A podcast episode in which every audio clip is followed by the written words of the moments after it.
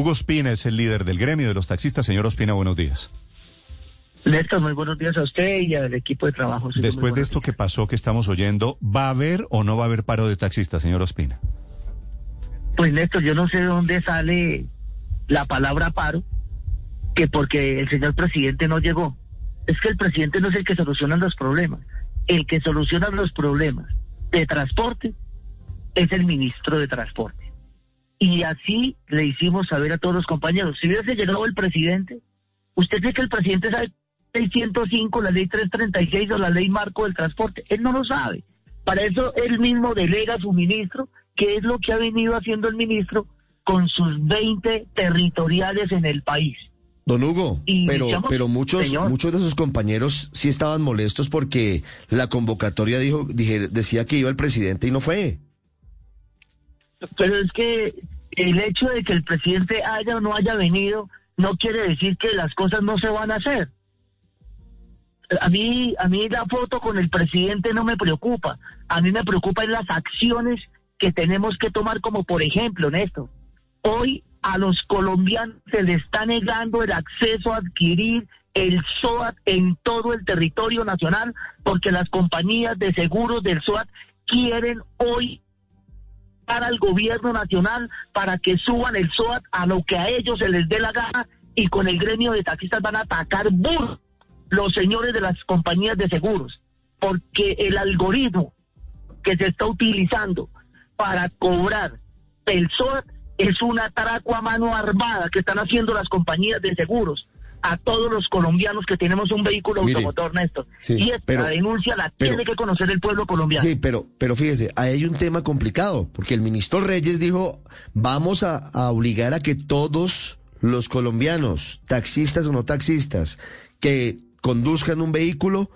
tengan el SOAT, y tienen que tenerlo y es obligatorio. ¿Eso, ¿Eso riñe con lo que ustedes están diciendo o qué le plantean ustedes al gobierno? Mire, el ser es el que usted acaba de decir, Ricardo, pero el deber ser es otro. Cuando a usted le imponen un comparendo en Colombia con el Código Nacional de Tránsito, ahí acaba de dar usted una respuesta. Los comparendos en Colombia se hacen cuando usted está en tránsito por las vías públicas del país. A usted no le pueden hacer un comparendo automático porque, por ejemplo, tengo carros en este momento en los juzgados, en los patios, tres, cuatro años, porque hubieron heridos y muertos, y usted no puede llegar como gobierno de manera autónoma, automática, el ciudadano que salió del país porque le salió un contrato y dejó su carro en el garaje, entonces cuando encuentre todos los días, si encuentra un comparendo, pues eso no cabe en la cabeza de nadie, hermano. Vea, pero don Hugo, Usted dice, con el gremio de los taxistas van a atacar burro los señores de las compañías de seguros, porque ese algoritmo para calcular el SOAT es un atraco a mano armada. Pero es que, don Hugo, es la superintendencia financiera y no las compañías de seguros la que fija el monto de cobertura del SOAT. Esos son valores a cargo de la superfinanciera. Entonces, ¿usted de quién está hablando y por qué le está echando el agua sucia a las compañías de seguros?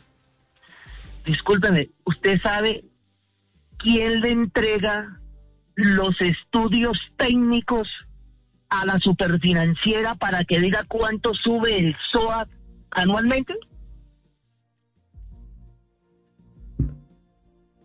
¿Quién, don Hugo? Ustedes saben los... ¿Quién? ¿Quién? don Hugo, ¿quién? Eh, pues las compañías de seguros. Las mm. compañías de seguros anualmente le presentan unos estudios técnicos de, de siniestralidad Sí. Pero venga, permítame, permítame, porque esto lo tienen que saber los colombianos y yo llevo dos meses juicioso con mi equipo de trabajo cómo se fijan las tarifas del SOAT y cómo se fijan las tarifas de los combustibles en Colombia. Y tengo mi equipo de trabajo, porque es que yo no soy solo, tengo mi equipo de trabajo demostrándole que las compañías de seguros y Ecopetrol están fijando a capricho de ellos como negociantes y comerciantes los valores de los combustibles y del SOA y en Colombia. Pero, pero, quiero unirme. Sí, don Hugo, esa es, su, esa es su afirmación y tendrá que negociarlo con el gobierno, pero acusar aquí a Ecopetrol y a las aseguradoras de, de estar haciendo cosas irregulares, pues me parece que, que no es el escenario. Pues tendrá que hacer las denuncias usted ante la fiscalía y ante el gobierno. Me, Bueno, me no, dicen, no, por ejemplo, que Ricardo. la tarifa del Pero, SOA... pero, señor, señor Ospina, no es de hacer denuncias, esto es de probar las denuncias, que es diferente, ¿no? Ya las tenemos. Si quieren les envío las denuncias. No, Miren pero- esto. No, cuénteme cuando fallen las denuncias y cuando tomen decisiones sobre las denuncias. Para terminar, señor Ospina, entonces, en consecuencia, ¿todo es luna de miel hoy con el gobierno? ¿Puedo decirle a los oyentes que no va a haber paro, que no va a haber bloqueos de taxistas? Néstor, mire, yo lo único que le puedo decir al- a todos los colombianos y a todos los compañeros taxistas que asistimos, no hay ninguna luna de miel. El gobierno nos invitó a un diálogo social y nosotros vamos a estar en este diálogo social.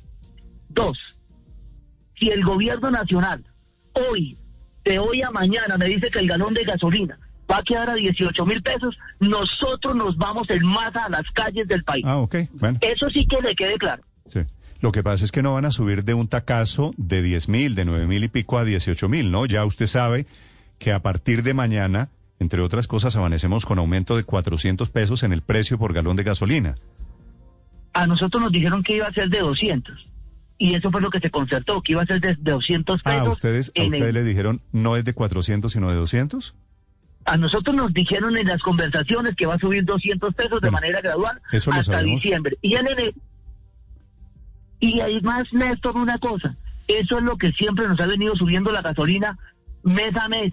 100 o 200 pesos. Mm, Sí. Eh, lo noto petrista, señor Ospina. Sabe que no, Néstor, No. usted sabe que yo siempre he sido de derecha.